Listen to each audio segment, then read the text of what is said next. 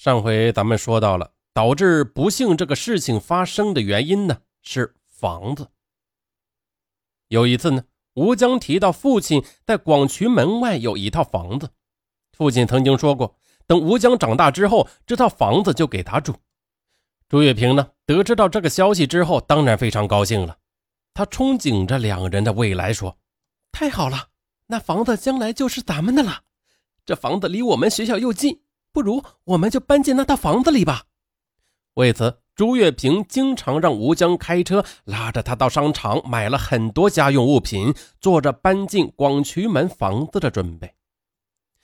但是在二零零六年年初，吴江的父亲决定再结婚，而且呢，他年轻的继母已经怀孕了，父亲对房子的许诺也变卦了。不过啊，吴江觉得。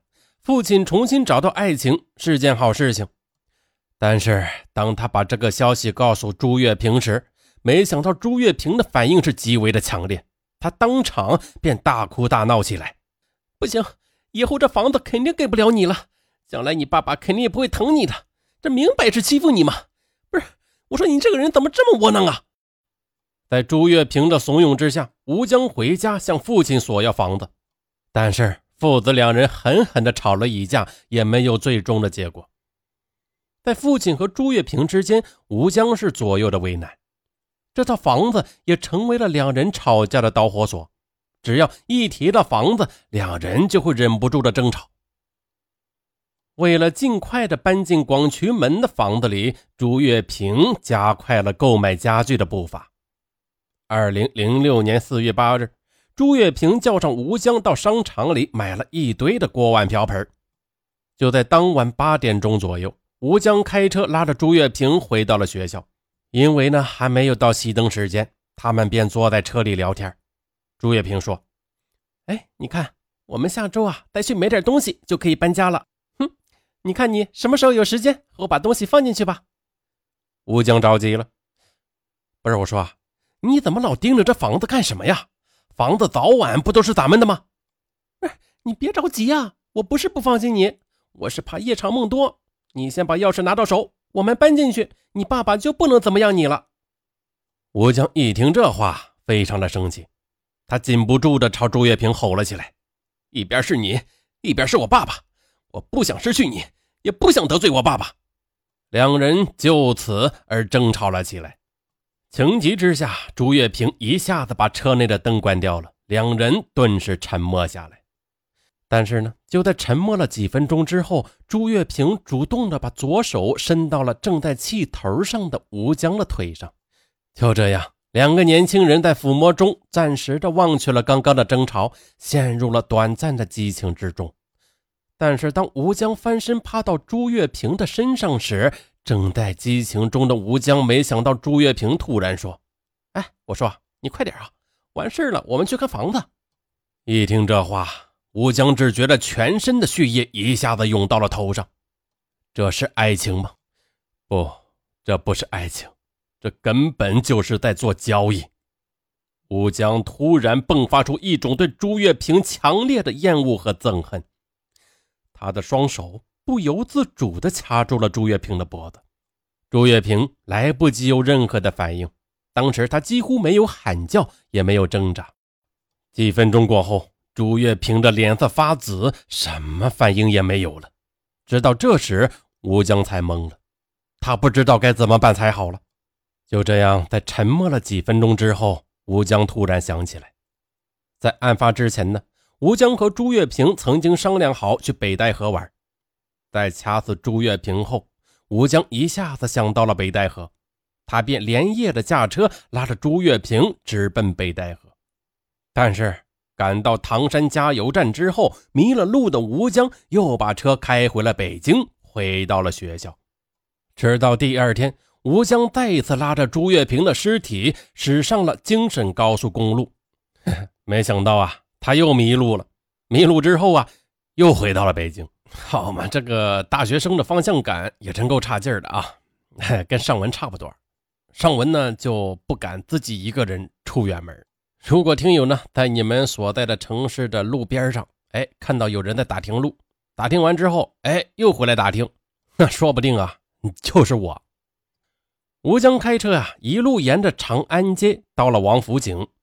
待到东方新天地时，吴江顺势拐弯下了东方广场的地下车库。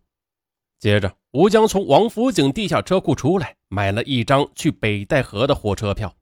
在山海关下车后，他到海边一家小饭馆要了一瓶白酒，是边喝边哭。天黑的时候，吴江独自走向大海，准备殉情。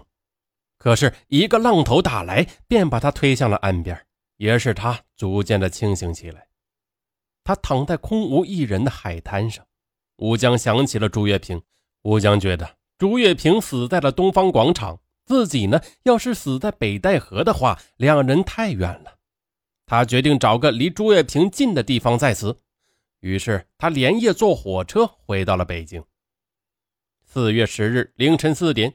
晕晕乎乎的吴江来到一家洗浴中心，他想在浴池里自杀，好嘛，临死之前还要坑这个洗浴中心一把。但是啊，呃，没自杀成，他被工作人员给发现了。没办法，他向服务员要了纸笔，连夜写下了遗书。写完遗书，已经是四月十一日晚上十点多了。